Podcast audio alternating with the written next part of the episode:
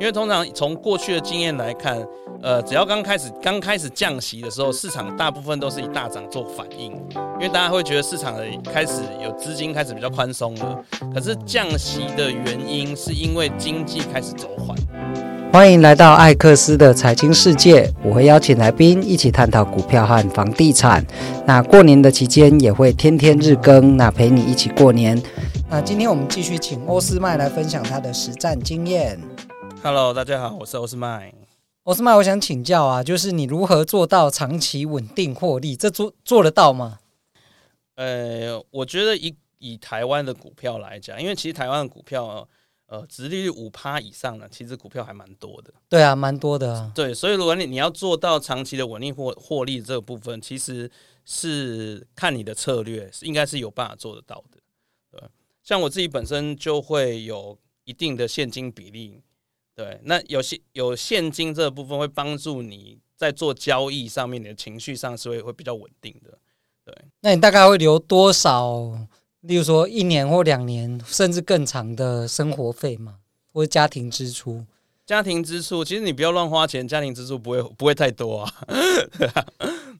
所以你大概留个留个一两年，我觉得是很 OK 的。哦，一两年 OK。对，好，那你怎么样确保你现在的投资策略是可以持续获利的？因为市场也会。随着时间变化，不管像联准会也在进化啊，然后你的对手、竞争对者、竞争对手也在进步嘛，那你你怎么做好这件事？我觉得作为一个投资人跟交交易者哦，呃，有些东西，比如说像价值投资的这个部分，价值投资的这部分，它的核心是不会变的，对，但是可能外在或者就是说我们观察的呃资讯可能会不一样。哦，但是它的核心是不会变的，嗯，就是说这间公司它有没有价值，我要怎么去评估这个价值？那随着时间的呃，随着时间的变化，有可能评估的方式会不一样，但是它的核心是不变的。你会知道说你的策略，呃，在什么样的情况下它有它的优缺点。呃，那你要知道说它什么时候会失效，但是你要花一些时间去研究新的策略。就像你刚刚讲的，市场会一直变化。那我们看这在这二十年上，你就会发现说，呃，新的金融商品出来，呃，可能就会造成新的市场的变化。那你就要去研究一些新的东西，那你就必须要一直一直去 try，一直去试。其实我觉得就是 try and error。所以有些成本也是要犯错才学得到嘛。对对，你一定要花一点花一点钱，然后要赔一点钱，你才会学到一些教训呢、啊。那我们讲到赔钱呢、啊，那你你的风险控管或停损停利怎么做？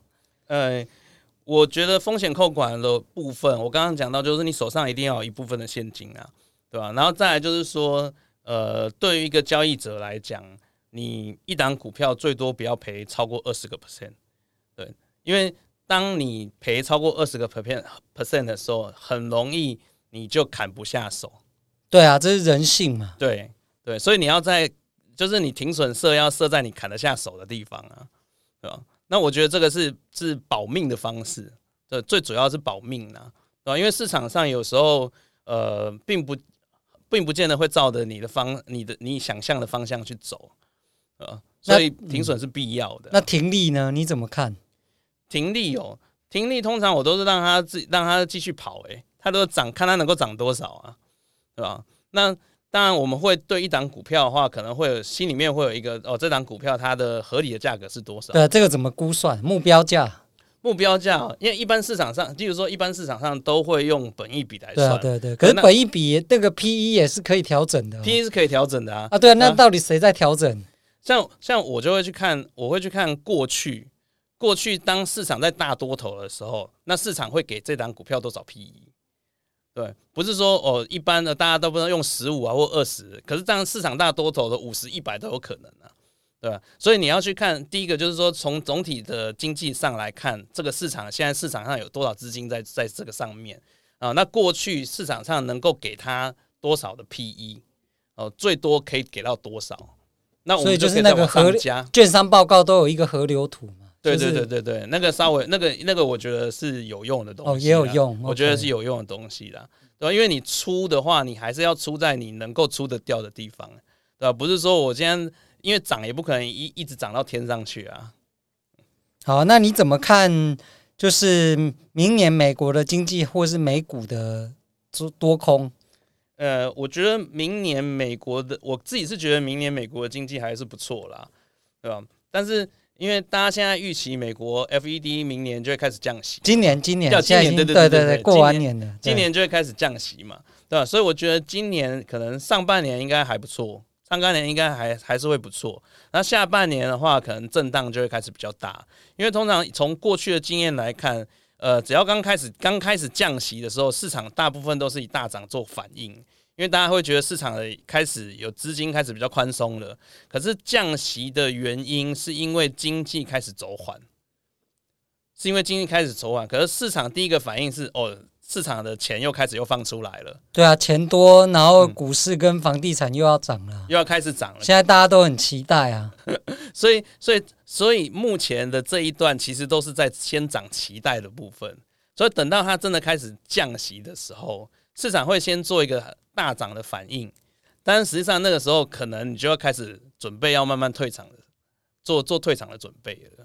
所以就是算是现在还有一段时间，然后等降息，可能降息个一次两次之后，你可能就要观察是不是涨太高，或者是整个太高，对 PE 太高，对，反而不一定是经济的 GDP 会变很差，对对，所以这算是一个价格太高后面的一个回调，回归均值的一个概念。对，我觉得是这样子。好，那那个台湾的股市你怎么看？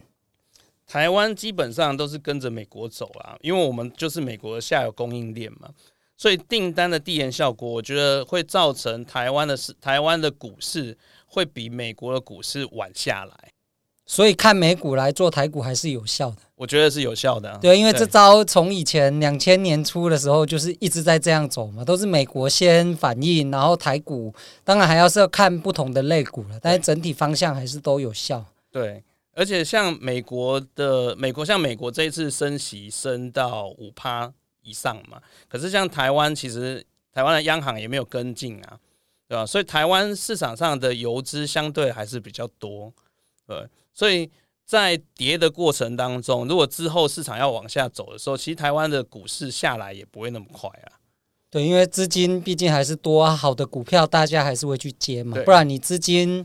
没有地方拿着现金，对，其实现在的问题就是台湾的现金真的非常多，不管是从股票或房地产赚到的，以及科技业在疫情这几年赚到非常多，然后以及像有些资金是从中国撤回台湾，那回来它不可能放在现金呐，因为现金通膨现在那么严重，你现金就是不断的贬值嘛，所以最后还是往好的股票、好的房地产去走。那就类股来看，你有哪些类股？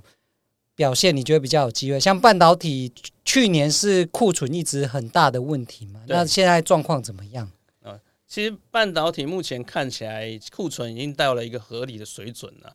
那那只是大家预期说需求，呃，需求有没有办法回来？目前供给已经到一个合理的水准了，对。但是需求能不能回来这件事情，就大家还是有疑虑的部分，对。所以。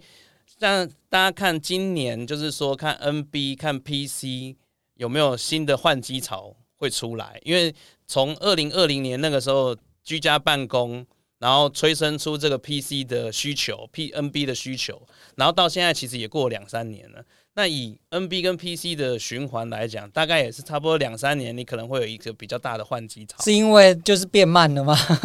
就是呃新，因为新的应用又一直出来，就像像现在大家。新的就是在在讲就是 A I P C 的这个部分。那如果你 A I 有一些新的软体、新的 App 出现的时候，你的电脑一定会变慢呢、啊。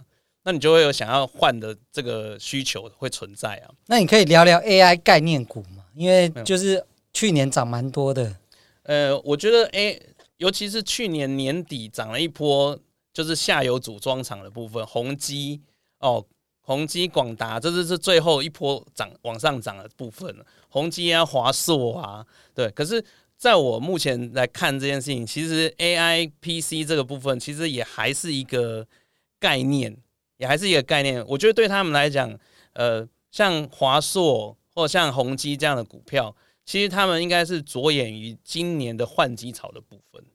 对，今年换机潮其实是有机会的，但是只是他们把它冠上哦是 AI 的 PC 和 AI 的 NB，那它新出的这些 PC 跟 NB，它就可以卖更更更多的钱了。好，那那个有没有那个政策相关利多的股票？呃，政策相关利多，我觉得呃，像美国现在就是呃网通。跟重电的部分，重电是什么？我最近一直听到这个两个，其实就是国外像美国基础建设，它的电力电网的建设哦，其实就是已经好多年都没有都没有在做升级的动作。可是你当你这些呃新的需求哦，新这样就是新的 AI，它都需要新的这个电力的部分，那它就必须要有有做出这些基础建设，像电塔啊，或者像储能设备啊。对啊，那重电需求像为什么华晨去年可以涨非常多？因为它主要它有一部分是属于外销的部分，呃，那它外销不管是接台湾的或是接美国的，所以它的订单其实看起来还是满满的啊。所以我们可以看到，像台湾的一些重电相关股票，像华晨啊、雅丽呀、中心店啊，其实他们、哦、中心店也是涨蛮多，对，他们业绩其实都非常的好，对，而且他们的合约负债也是看到两三季以后。对，这里的合约负债，你能不能说明一下这个会计科目是什么意思？哦，合约负债就是说，当他接到一个订单的时候，他的客户会先给他一笔钱，对，他会先给他一笔钱，等于是那这笔钱就是对他来讲，他是先收了这笔钱，他就先把它放在负债这个部分，等到他完成了这个完完成了这个呃他的订单的时候，才能够认认列营收。对，他就是先先收了一笔定金的这个部分呢、啊。对，这个就有点像是银建股啦。我们当消费者去买预售屋的时候，建商把你的钱先拿了一部分嘛，那他就要赶快去盖房子。那等房子确定交屋之后，这些合约负债才能变成是认列营收嘛。所以等于是订单在手上的意思，然后他先收了部分的款项。对，所以未来就是等交。交货或交屋的时候，这些营收就可以转，哎，这些合约负债就可以转成营收，然后当然 EPS 这些也也会出现嘛。对，对，所以合约负债股票还有哪些类股是用这样去看？你可以提早知道它业绩好，接下来会不会好？其实合约负债这个科目是后来在会后来的会计准则才开始改成用合约合约负债，在过去是每一家公司它都有不同的科目。那现在是统一把它称作叫做合约负债，所以你在看科技股的部分，其实你看合约负债这个部分，其实是可以帮助你提早知道说公司是不是有真的有收到订单。对，那科技股我觉得用在科技股也是蛮不错的。那有哪些类型的科技股它的合约负债特别长，我可以提早可能半年或一年就开始布局？呃。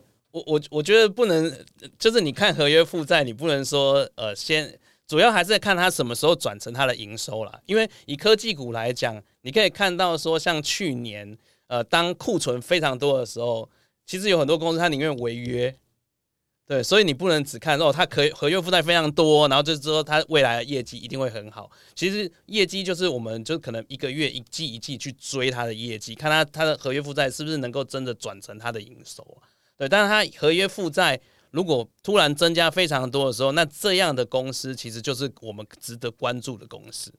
我觉得台湾的相关的类股，除了风电，然后重电之外，还有就是军工的股票，业绩其实还是算蛮稳定的。所以军工算是实质这几年有在发展，而不是炒概念。对，我觉得它不是炒概念。那它的获利来源或订单来源，主要是来自于哪里？哦，像。军工，因为像你说像像汉翔好了，汉翔是等于是它是统包商，那台湾的像一些下游的厂商，其实都是跟汉翔合作，就汉翔去国际参展，然后接了很多订单，然后汉翔再把这些订单发包出去。对，然后军工产业就是像军工就航太的部分。那航太其实就像像国外，就是像洛马、啊、像波音啊这种，对，洛克马西，然后波音飞机，对，像波音啊，然后像空巴这种，对吧？那台湾像汉翔，它其实也有也有做这，等于是说跟他们有合作。那台湾的这些航太公司，它虽然是做商用的，但它有一部分它也可以去做军用的这个部分。对，所以像呃航太股，像。呃祝融这家公司，对，它就是跟呃它的上游，它它的上游是，你你就看空巴看波音的订单，就知道它未来其实它的获利还是会蛮稳定的，对吧？哎，那你怎么看中钢？因为中钢其实算是存大家存股的必备，就是标的之一。但是其实这两年中钢跌得非常惨。嗯，那你觉得它今年还有机会吗？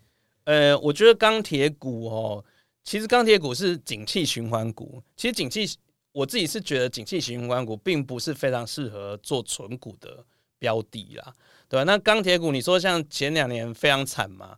那这今年是有机会做一个回温的情况，对吧？那你就像你讲的均值回归的部分啊，对吧？当它它的库存用到一定的程度，然后当市场的基础建设一些钢铁的需求又还是持续的在增加的时候，那它当然是有机会在赚钱。可是你如果真的要买钢铁股赚钱，你我个人是不会推荐买中钢啦。那那有推荐什么吗？呃，我我个人是觉得说像，像呃，从过去的一些数据来看，反而是那些中小型的钢厂，它会赚的比较多，对吧？因为当它市场开始回温的时候，它可能只要接到一点订单，对它 EPS 的贡献就可以非常大，然后股价就上去了。反而中钢股本太大，然后散户太多，不容易涨。对对，那纯股你有什么？筛选的标准嘛，就是例如说你刚刚提到的景气循环股不适合存嘛，那哪一类型的股票是比较适合用存股的这个策略去操作？呃，我自己是觉得哦，台湾的公就是呃，台湾存股能够存股的公司，我个人是会觉得说，不要去找那些呃，怎么讲？有有很多公司，它其实都是属于利基型的公司。啊，那它的获利其实相对是比较稳定的。例如说像食品类股，它是不太会成长的，但是它的光吃台湾的内需，它每年就有固定的收入。对，那像这样的股票其实就蛮适合做存股的标的。对，就民以食为天嘛，你业绩在诶、啊欸、经济再怎么不好，你该吃的还是要吃啊。而且有些产业是它就变龙头了，你别人也不太想进来，因为进来你根本就没有任何优势。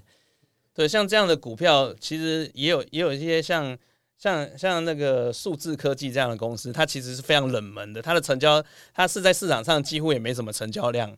对，但是它它旗下像它的五九一，像八八九一，它就是固定收钱呐。啊，也没有其他竞争者出现呢。对，但是它也不会这样的公司，它也不会不会特别的成长。哦，是，对啊，就像一零四也一样嘛，你人力网站。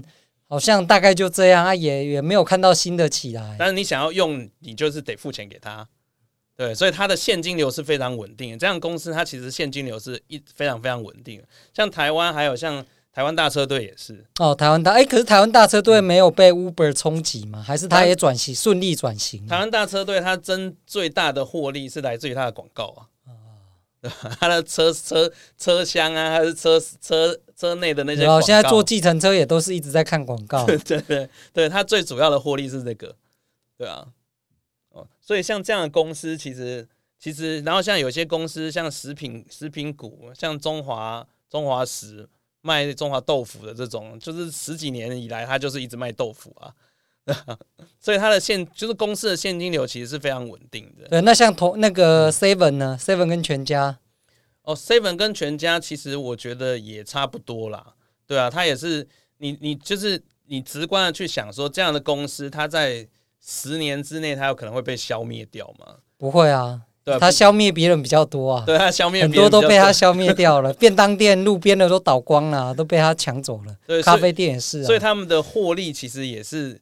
有一直在维持维持的这个地方啊，对吧？所以我觉得这这种只是说它的股相对它的股价，像统一超它的股价相对比较高，对，对啊。对一般散户来讲，你可能就是也要存，可能就是零股慢慢存。对，好啊，那我们非常谢谢欧斯麦今天的分享哦。那如果有其他的问题呢，也可以留言来告诉我，那我未来也会请专家来回复你。那你觉得今天的内容对你有帮助，请点击撰写评论，再给我们五颗好评哦。那今天就到这边喽，拜拜，拜拜。